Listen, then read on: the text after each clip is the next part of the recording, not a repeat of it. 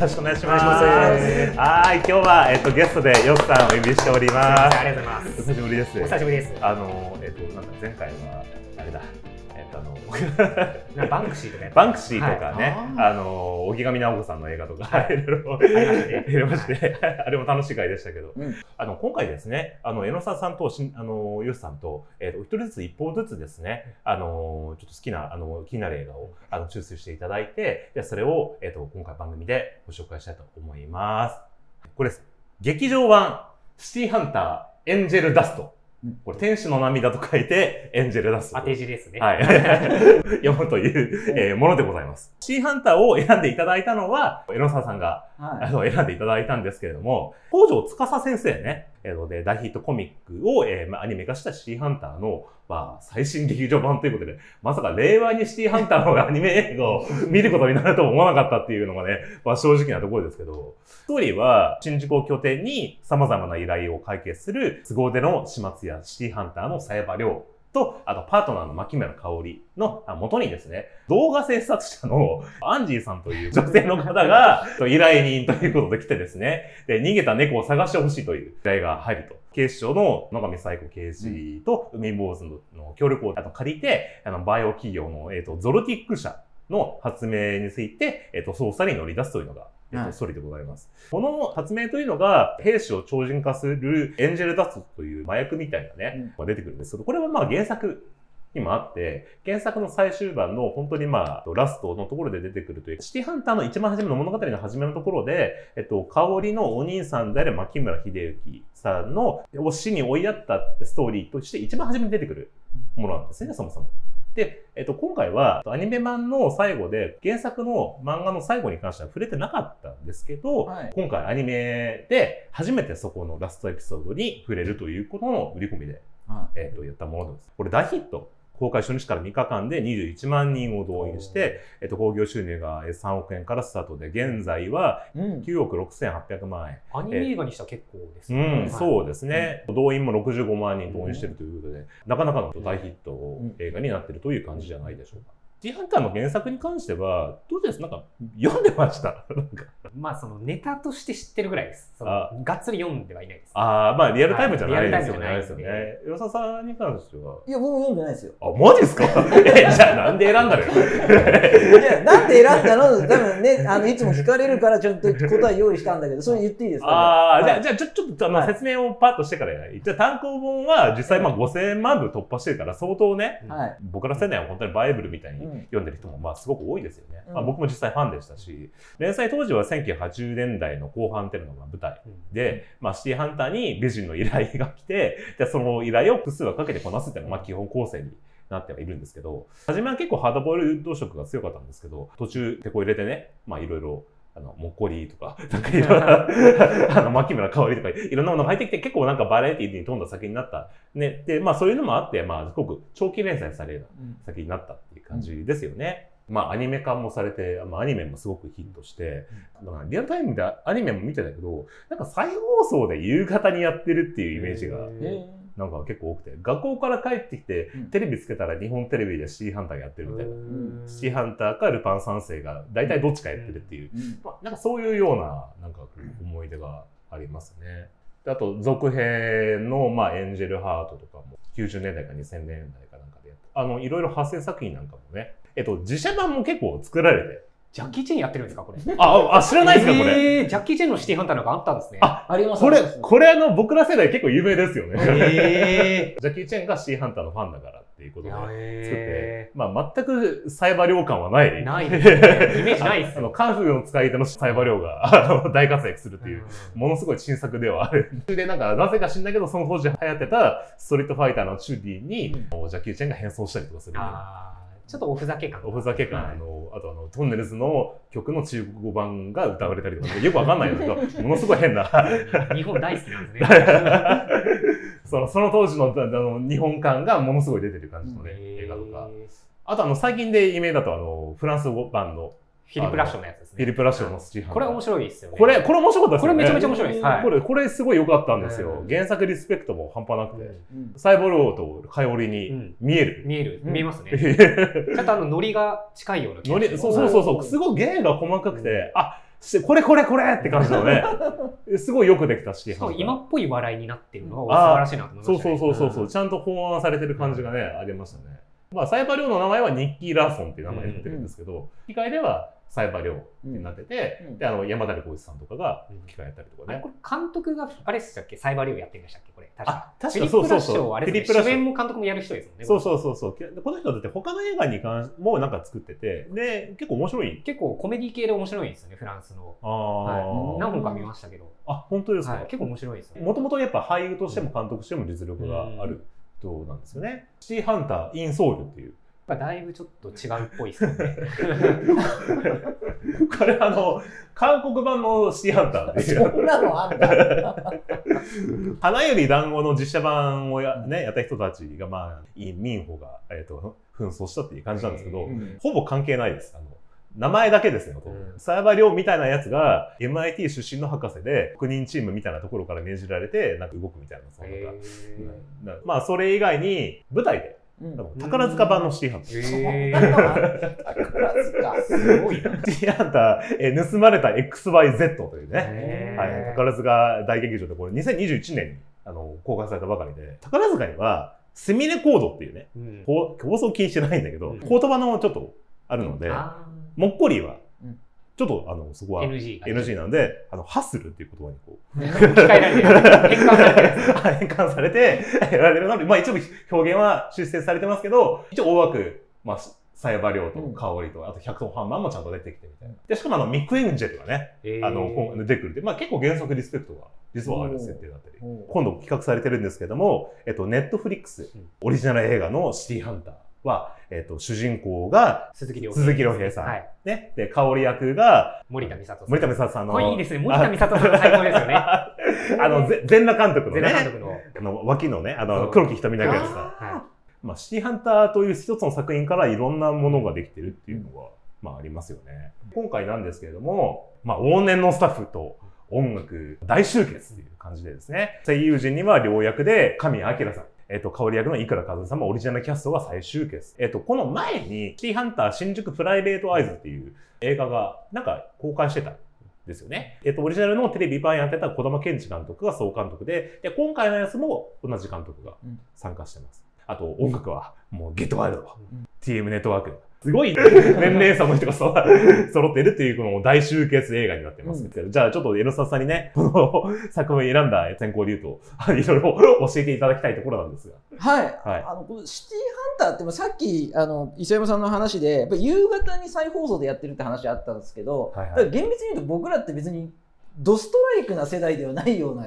気がするんですよね。内容的な部分から言っても、もうちょっと上の世代の人。なるほど、なるほど。だから、なんか、シティハンターっていうものはすごい知ってて、で、うんうん。やっぱ TM のね、ゲットワイルドの歌とかっていううんうんうん。のもすごい知ってるんだけど、ああじゃあ中身何なんだろうみたいなことを考えつつ、もう時は過ぎていっちゃって、で、今になってね、これどういう映画なのかな、えあの物語なのかなっていうのを知りたいっていうのがまず一つと、で、もう一つは、まあ、やっぱりその表現がもう80年代、まあ、絵もそうだし、そうだかもっこりがどうとかっていうのも80年代の中で、はいはい。これを令和のこの時代に、しかもあの今を輝くアニプレックスさんが映画化するっていうき鬼滅の刃のね。どういうふうにこれ料理するのかなっていう、なるほど。そこが一番気になったっていうのが理由です。今、江ノ沢さんが言ったみたいな、1980年代っていうのがもう主な舞台な、シーハンターっていうのが、ちょっとこの作品の引き寄せる肝かなと、ちょっと僕は、はあの、思ってます。はい。えっと、そのと感想をお伺いしたいんですけど、早速どうですか？いや、なんかさ、新宿を舞台にしたはい。映画って話だったんで、はい。なんかそこでドンパチやるのかなって思ってたうん。ら、なんかすげえ話が壮大だったなっていうのが、もう本当第一印象ですね。それはもう前作の、でうん。そっちの新宿プライベートアイズでて、うん。まさに新宿を舞台にした映画だったんですよね。ああ、そう。だだからそのね、ちょっと続編的な意味合いが強いのと原作の話があるからっていうことは、まああるのかもしれないけど。うん。もはや海沿いでなんかやってたからね。新宿でやってなかったの海ね。海ホタルででできましたね。確かに。あの 今回あの、このえパンフレットになんかあの、ロケ地がなんか、なんか実写映画みたいにこの、なんか書いてある、このね、えー聖地巡礼できる聖地巡礼できるっていう。え確かにこの海ホタルね、ここが最終決戦になってましたけどね。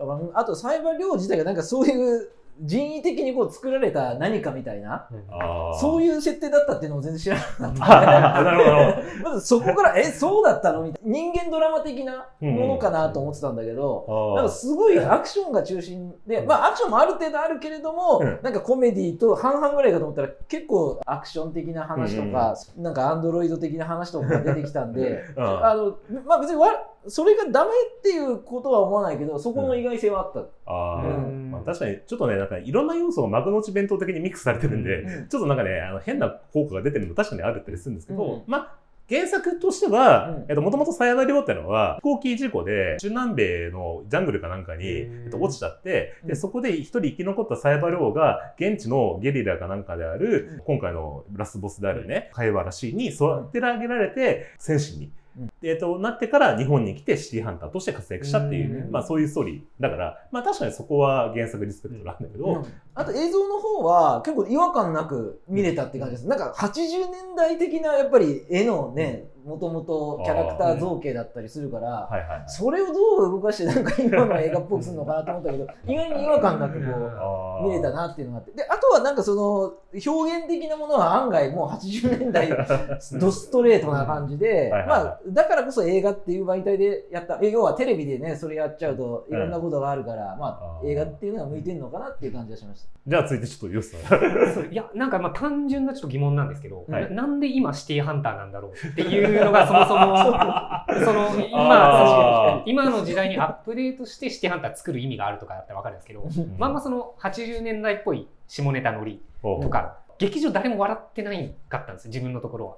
これをみんな求めてきたんだと思ってたんですけど、おあじゃあ今の観客にも受け入れられないというか、昔の多分、そのオールドファンの人も言ってたんですけど、うん。ーはいはい。その人たちも笑ってないんで、うん。えじゃあこれ誰のためにこういうノリをやってるんだろうっていう、ちょっと疑問が出てきてしまって、なるほど。だ誰も求めてないんじゃないかっていう、なんかそういう感じがしちゃったんですね。要はこの昔ながらのこれを、はい。昔ながら醤油ラーメンが食べたいって思って来てる人がばっかだと思ってたら、はい。その人たちもあんま楽しんでなさそうだったんで、そのちょっと気まずそうな顔してたんですよ。なんか、あーなんかちょっと今の、その、なんていうんですか、その、そういう意識的にちょっとこれどうなんだみたいなのが出ちゃってる感じはちょっとしたんですよね。なるほど、なるほど。ってなると、えじゃあ今更これ、まんま昔と同じことやるのって、はい。なんか意味あんのかなって思っちゃったっていうのが正直な。はい。だったらまたちょっとね、今っぽくうんアップデートしたサイバうんキャラクター像っていうキャラクター造形みたいなのでも良かったんじゃないかなっていうのをちょっと感じちゃいましたね。あまり今80年代の下ネタとかセクハラノリが多すぎて、そうだ。うんちょっとうわーっていう、ちょっとなっちゃいましたね、自分は。なるほど。確かに笑ってる人はいなかった、私そうなんですよね。えーそうなると、じゃあ誰のためにこれをノリをやってんだろうっていうのと、あとストーリー的に、おなんかもう一展開あるかなと思っちゃったんですよ。ななんか自分が最初思い描いたはいはい。展開どう展開通りというか、なんか、もう一個先の展開がありそうな感じだったと思ったんですけど、ど。結局アンジーがじゃあ最後アンジーと戦って終わりみたいな、はいはいはい。なんか、あれちょっと物足んないなっていうのがすごいうん。ありましたね。なんかそこを山場にしちゃうんだみたいな、なるほはい。ど。そこじゃないじゃんっていうとこはちょっとありましたね。はい。全く知らない、その現代の、ね、若い人からすれば確かにそう映れるところはあるかもしれないですそうよですね。これで3部作なんですか？わかんないですけど、なんか続きそうな感じの終わり方をして、だから一応これが終わりの始まりって言ってるんですけど、はい。まあ、一応後編が用意されてる。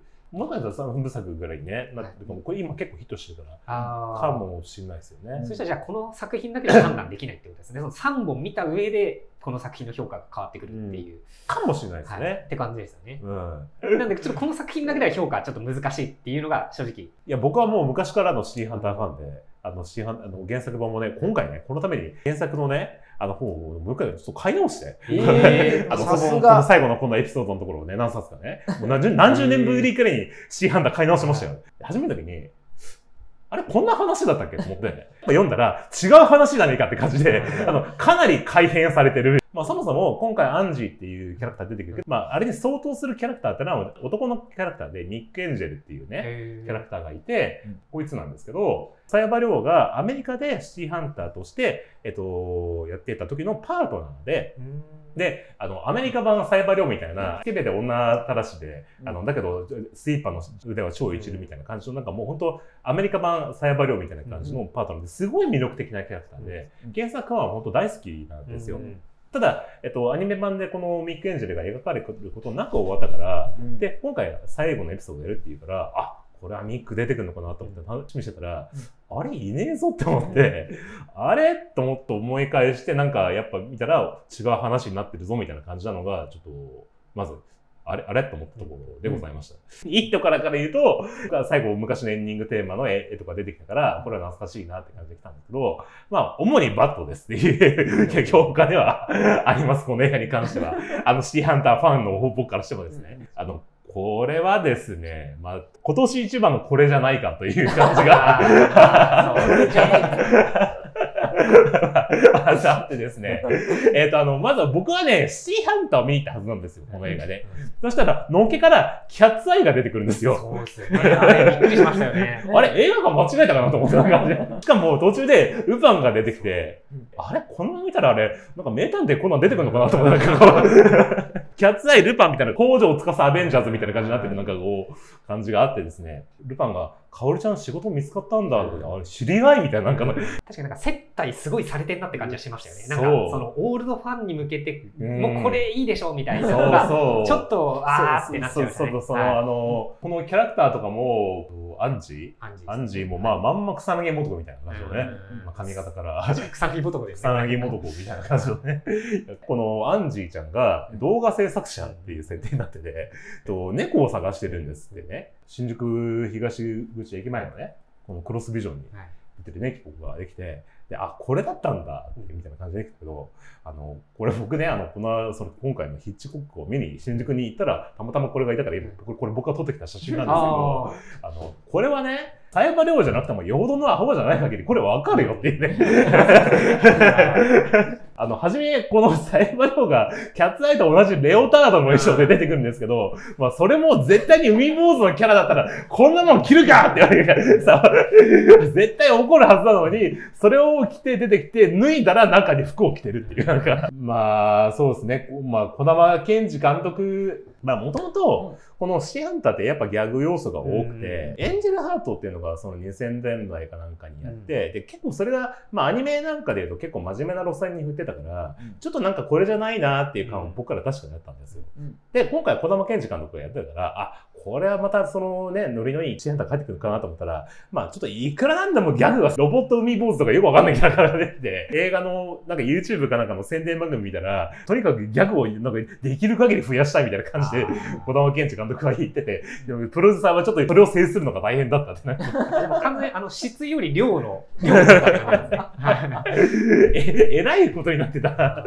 感じでしたよね。あの、佐山亮が SNS になんかこう、イエーイとかね、映ってるところも、お前あの、なんか、伝言マに書かなきゃ会えないような謎、闇のスイーパーなのになんか、SNS で拡散されていいのかいっていうか、普通にマッチングアプリやってますマッチングアプリして。なんかそういうところだけ今っぽいの取り今っ入れてる。ぽいなんか、よくわからない感じに、まあ、ちょっと違和感が多かったのがあったんですけど、この違和感ってなんだろうなと思って、うん結局僕の結論は、サイバリョウは令和にはいないっていう、うん。ああ、なるほど。ここだと思うんですよ。そうなんですよね。なんかやっぱ自分思ったのが、うん。なんか昭和に行ったサイバー量が、うん令和にタイムスリップそうそうそうそうそうそうそう。そんな感じなんですそよ、うなんですよ。価値観だけ変わってないで、その通りなんですよ。来ちゃったみたいな感じだから、今の設定なのになんか、え、なんか変な感じみたいな。そうそうそうそう。らサイバーリョウっていうキャラクターなんですけども、うんまあ、もともとこの1959年の3月26日っていう、まあ一応設定がうん原作では与えられてるんですけど、ということで、まあ、今数えて65歳ってことになるわけですよね。うんまあ生きてたら。現実に。このサイバーリョウの、このね、えっと、ファッションなんですけど、ジャケットを腕まくりするっていうね、この独自のスタイルがあるじゃないですか。うん。で、これはそもそも、このマイアン・ルイ・バイズっていうね、昔テレビシリーズがあって、それでこのドン・ジョンソンが演じる刑事がこの腕まくりしてるっていうのが結構まああって、まあその当時はもう、まあ、浜田諸国からね、こういう吉川浩司がみんなこのジャケットで腕まくりしてたわけですよ。へまあ、これは This is 1980年代前半から後半にかけ、うん。まあ前半ですね、うん。のファッションで、令和でも腕まくってるのはね、この狭山亮だけなんですよ、こんなの。ジャケットを。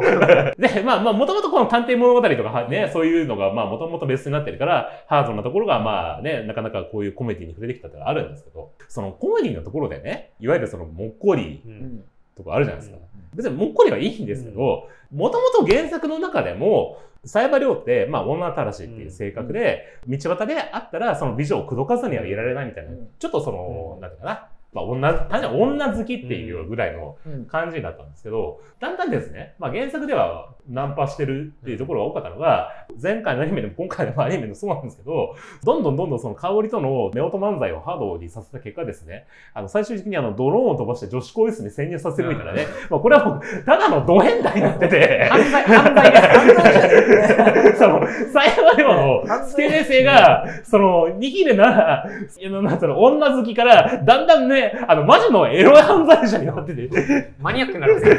はいよくわかんない感じにだんだんなっていってるのは、そうですね。ちょっと笑えない領域に入ってきちゃったよっていう。で、それの残りがが最後残っちゃってるっていう感じで、最近のあの、韓国の DJ のセカラ問題とか、吹き飛ぶぐらいのなんかもう、ものすごいこうセカラをやってるのはそもそもああるわけじゃないですか。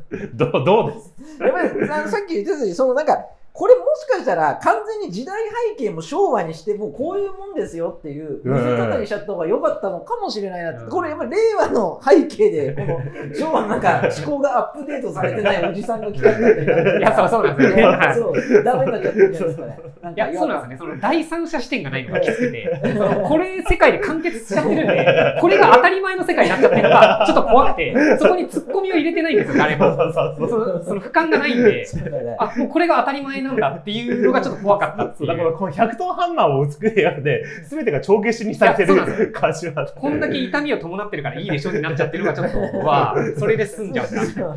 このアニメのうん芝居に関してもですね、うんやっぱその、主要キャラの、うんまあ、神谷明さんはじめ皆さんね、神谷明さんが今77歳。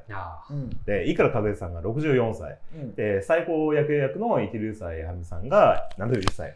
えー小山真美さんが68歳と。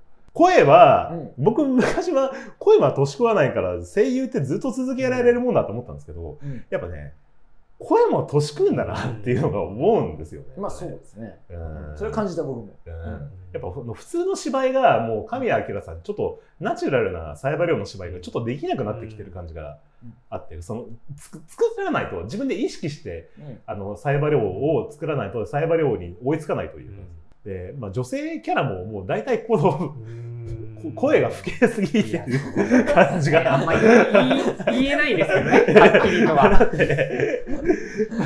キャッツアイの中に若干おばあちゃんがいい。そうっすね動いてる絵はめっちゃ若い女の子。あれなんか脳がバグる、バグるみバたいな。グるんですよ。なそのムチムチプリプリの声がおばあちゃんがいるんですよ。なんか声優のやっぱ交代ですよね。フランス版のシーハンターだと、山寺宏一さんがサイバリをやってて、で、沢塩美幸さんが声、氷をやってて、これ全然違和感いなかったですね。なかったはいですよね。はいなんかね。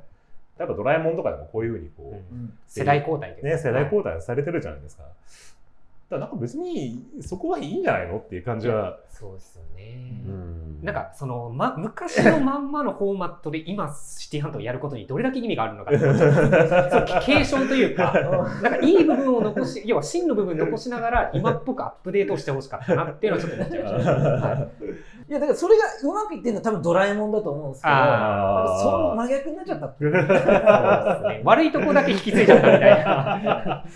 今、日本テレビが仕掛けてる、このルパン三世と、えーシティハンターと、コナン、ルパン三世、シティハンター、キャッツアイっていう、この4大日本テレビ、こうん。の IP も、あそうなんだ。日本テレビ IP 最近このシリーズをテレビとか映画とかってすごいやってますよね。なんかやってますね。うん。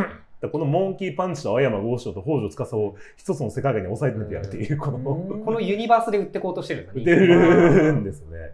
これどう思います？この売る側からしたらこういう？のって。いや大体そのなんかテンツをミックスさせれば両方のファンがついて売るでしょうみたいなやつって 成功した試しを聞いたことがないか 散々上なんかまあねターターゲット層は違いますけれども、うん。まあそういうのコンテンツ会社でやって、うん。大体なんかこう偉い人からこうアイデアが出てうんやるけれど、なんかうまくいった試しがないっていう、もう混ぜるな危険っていうのが僕の中では定説なのかなと思いますね。別にこうファンは求めてないですね。この は別に。ルパン三世とキャッツアイが戦ったらいいなーって。単体で見たいですね。単体でうんやっぱそのごちゃ混ぜ幕の内弁当感がね、やっぱどうしても出ちゃってるというかね、うんアベンジャーズとかね、うんもともと同じ世界観にね、うんいるやつだったらね、あれですけどね。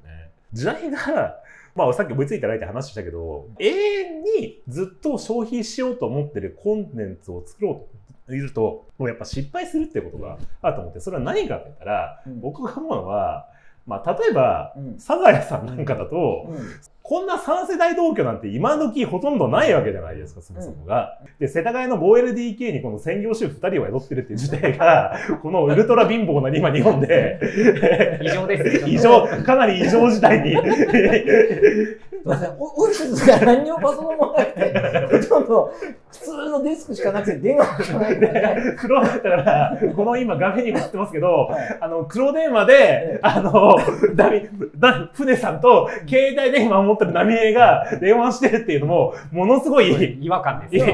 変な感じになってて、波江が最近はあのデジタルカメラを持ってきて、社長の時て、まあ消すのはいつでも消せるからなとかって、お前はいつの時代の誰なんだっていう 感じになるわけじゃないですか。うん不思議な世界が。不思議な世界観にはなる。そうそうそう。うんまあそもそももう、このクレヨンしんちゃんでさえももう時代錯誤な感じにかなりなってきて、うん。もうもはや、その昔は平凡な、そのしがないサラリーマンだった野原宏が今もはや高所得者層になってきてうるん。感じに見て、この、そうそうなんですよ。この映画見ました、最近。あ、この間の映画。はい。あれはもうマジで本当腹立って。いや、もう僕はこれ今年一番腹立った映画でした。まあ、もう要は、あの、要は弱者男性を敵に、あ要はあの、えっと、すクレヨンしんちゃんのはい最新の映画がこの間公開されたんですよ。でそれは 3D で、うんえっと、しんちゃんやって、監督が、あの、モテキ大根、さん。大根仁はいっていう監督がやって、で、もうその話が、うんまあ、かなり違和感がある話だったんですよ。どうぞ。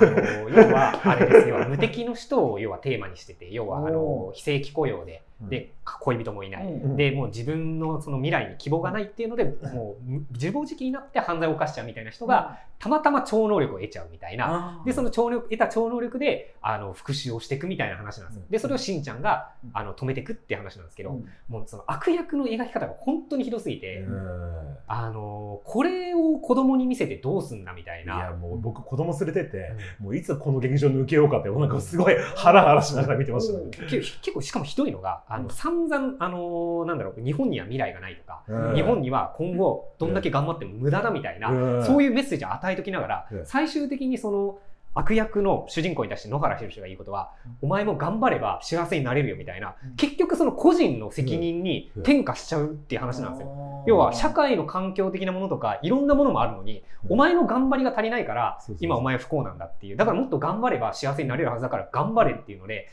その親世代の人たちが次の世代に、うん。あの責任転嫁してるみたいな話になってる。結構ひどい話でこれね子供に見せてじゃあ あとじゃあお前らよろしくなって話じゃん。あと頑張ってねの話だったんで。そうそう、これもうこんなに劇場で憤怒したことはなんかないっていうぐらいこう、すごい映画だしかもね。暴力描写も結構ひどくて。ひどくて、いじめの描写とかも結構あの見せられない子供に見せられないレベルの暴行のシーンそうとか、そうそうそう、う。ん。クレヨンしんちゃんがボコボコになんかその中学生から血だらけになるまで殴られるみたいなよくわかんないシーンが。そう しかもなんかその主人公の悪役が救われるのは要はしんちゃんみたいな友達がたまたまいたからうん。救われたみたいな話なんですけど、うん。でも現実のそういうやっぱちょっと本当に不幸な人って、うん。そういう味方の人がいなかったからどん底まで落ちちゃうわけで実際主人公も味方がいないから困ってるあのそのその犯人役のやつもね。誰も助けてくれる人がいなかったからどんどん転落しちゃったみたいな話なんですけど、しんちゃんみたいな子がいたらいいよねって。でもそういう人がいないから っていう話なのにうん。いやもう結構無理がある話というか。そうそうなんでそれが OK になっちゃったんですかね。うん。だからテーマをやるならもっとちゃんと突き詰めてほしかったんですよね。そううん。うん。だからやっぱもうこの何十年かなんかで、うん。まあ、急激に日本はまあすごく貧乏になって失われた30 で、そこのやつがアニメが追いついていないっていう、その、だけどアニメは永遠に人気があったら消費しようとするその永遠の IP 戦略に、こう完全にこう失敗してる感じが、僕はこういうものでもちょっと見ててね、思ってですね。で、それとまた別にですね、過去のコンテンツなんかで、例えば実写版なんかだとね、島工作とか、実際島工作は令和では社外取締役になってるんですけど、まあ、あのドラマだと課長で、だけど課長だけど令和の令和というか平成時代の課長みたいな感じになって、あとはその恋愛少女を僕も好きでしたけど、あのドラマなんかだとやっぱ令和の、えっと高校生になったりとかしてる感じじゃないですか。でうるせえやつらもこの間ねアニメやったけどやっぱその時代の違和感がありましたよねなんかね。そうですね。いや、なんかやっぱ、作品に2つあると思ってて、うんその時代にピンポイントにはまる作品と、普遍的な作品って2種類あると思ってるんですよ。うんその時代的な作品をうんい蘇らせる必要ってないんじゃないかなと思ってて。その時代の人に向けて作られてるものだから、その時代の人が楽しめればいいわけで、別に無理やり今に持ってこなくてもうん。いいんじゃないっていうのはちょっとありますけどね。そうですね。だから結局その実写版でやるんだったら、まあそのいろんな小道具とか用意しなきゃいけないから、それ無理なんだけど、アニメだったら別に当時でいいんじゃねえのっていうのは、まあそうですね、あって、だからやるんだったらそのちちびなこちゃん方式で、もうずーっと昭和40年代の子供っていうね。これは昭和40年代のこういう常識で生きてきたんですよっていう、もう時代劇にしちゃえばいいんです時代劇だよ時代劇を見るっていう感じになるんだったら、ルパンゼロっていう、ルパンが中学生の時の話かなんかやったんですけど、これは、えっ、と、60年代かなんかを舞台に中1のルパンが活躍するっていう。これも、これこれ面白かったんですよ。どっちかに振るべきですよね。アップデートするのか、ノスタルジックにノスタルジックにいるのかってう。いう。ね。中80途半端なんですよね。そうそう。と80年代だったら80年代やっぱうん再現してほしい。だから、今ね、あの、この漫画知ってます？いや、全く。今日からシティーハンター。これあの、いわゆる、その、北条司のいたこ漫画家みたいな。何それ？あの、その、要は、二次創作いたこ漫画家って知らないでわかんないですよ。ねあの、まあ、最近よく見るんですけど、うんあの、昔、あの、活躍してた漫画家の、うん。その人たちの絵柄をそっくりそのまま真似できる人たちがいて、うん。で、その人たちがその番外編みたいなのを書いたりするっていうのがあったりして、同人誌と違うの違う違う、いや、これは本当にこの出版社から、あ、ちゃんとえー公のゼノンコミックスで出てる。北斗の拳のスピンオフとかもたくさんあるんですけど、北条司にそっくりな絵柄を描く人ができるシティハンターで、結構面白くて、これ何がいいかったら、令和の40歳の独身の女の人が、ある日電車にひかれて死んだと思ったら、高校生の姿に戻ってシティハンターの世界に異世界転生するっていう。あ、異世界転生ものなんですかすごいね。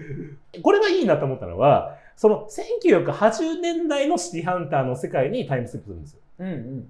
あ、ってことはジェネレーションギャップというか、そうそうそうそうあの、昭和のそう価値観とかそういうのに驚くみたいな。そう、だから、あ、電話ボックスだとか、いいともやってるみたいな、こういう。あー その目線は面白いですね。そうそう。いや、これが正攻法だと思うんですよね。うんうん。あ、わかる。あ、そうですね。今の視点からうん解釈するというか。そうそうそう。シティハンターの世界に行きたいなってのは、あの日のシティハンターの世界に行きたいわけであって、うん現代ではないわけでしょ。うんそうですよね。うん確かに。そもそもシティハンターの最終回はやっぱ91年ってめ原作にも明確に打ってるから、その最近で言えば海外で日本のシティポップなんかがすごいブームなわけじゃないですか。ね。僕なんかこのシティポップの特集がなんかテレビ見た時に外人の人がなんでこんなにこの日本のシティポップ好きなんですか？って言ったら、うん僕は全然この時代のことは知らないけど、なんでか知んないけどこの曲聴くとすごい懐かしくなるんだよってなんか外人がいてて。やっぱノスタルジック。うん。うん。いや、これが真実じゃないかなと思うんですよ、うん。ねそうですね。だからこのシティポップのブームを受けて、なんかレコード会社がうん。今の時代のミュージックビデオとか作るけど、なんかそれ見てもあんまりっていう感じがして、当時のミュージックビデオ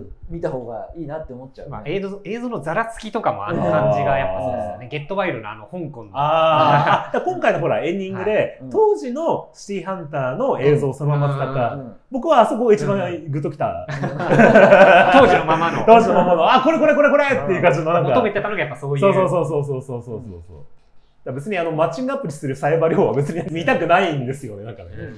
令和でね、うんやるシティハンターは、まあ実際森田望さんね、うん。あの全裸監督の人で全裸監督は実際1980年代舞台に再現してたじゃないですか、でネットフリックスやるんだったらこれはもううん。ん。う我々を80年代に、タイムスリップ。そう、バックトゥーザ、フューチャーじゃないけど、バック、昔に帰らせてくれよ。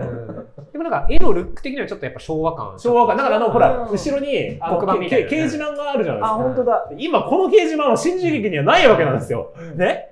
ないのに、あるっていう設定にしてるところも、いいですね。うん今回の映画の前の作品であるその新宿プライベートアイズっていうやつに関しては、あのギリギリのバランスで令和にアップデートしようとしてて、まあそれはそれでいいところもあったんですけど、掲示板は現代ないから、じゃあどうやって掲示板見るかって言ったら、なんか AR グラスみたいなのかけて、それかけると見えない、見える人には見える AR、こういうこの 表みたい掲示みたいな ので、そこまでやる必要あるっていう、なんかその、な。それだったらそういうのない方がいいですよね。そうそううんだもう、そのポリコレが効きすぎた C ハンダーとか見たくないよっていう感じになるじゃないですか。うんそういう感じの 大体の僕は感想ですけど、いかがでしょうか？いや、もうそうだと思いますね。うんうんでもなんか面白いですよね。なんかこういう時代っていうものを感じる映画としてはすごいいいですよねうん。時代って何なんだろうみたいな。うん確かに確かにこのどつき漫才みたいな感じのやつもね、最近のカップルでなんかなんかそういうのってなんか、ラブコメでも見ないかなってね見ないね。ねうんで、まあもうここ10年ぐらいでなんかその男女間のその恋愛の感覚とも全然変わってるじゃないですか。そういう。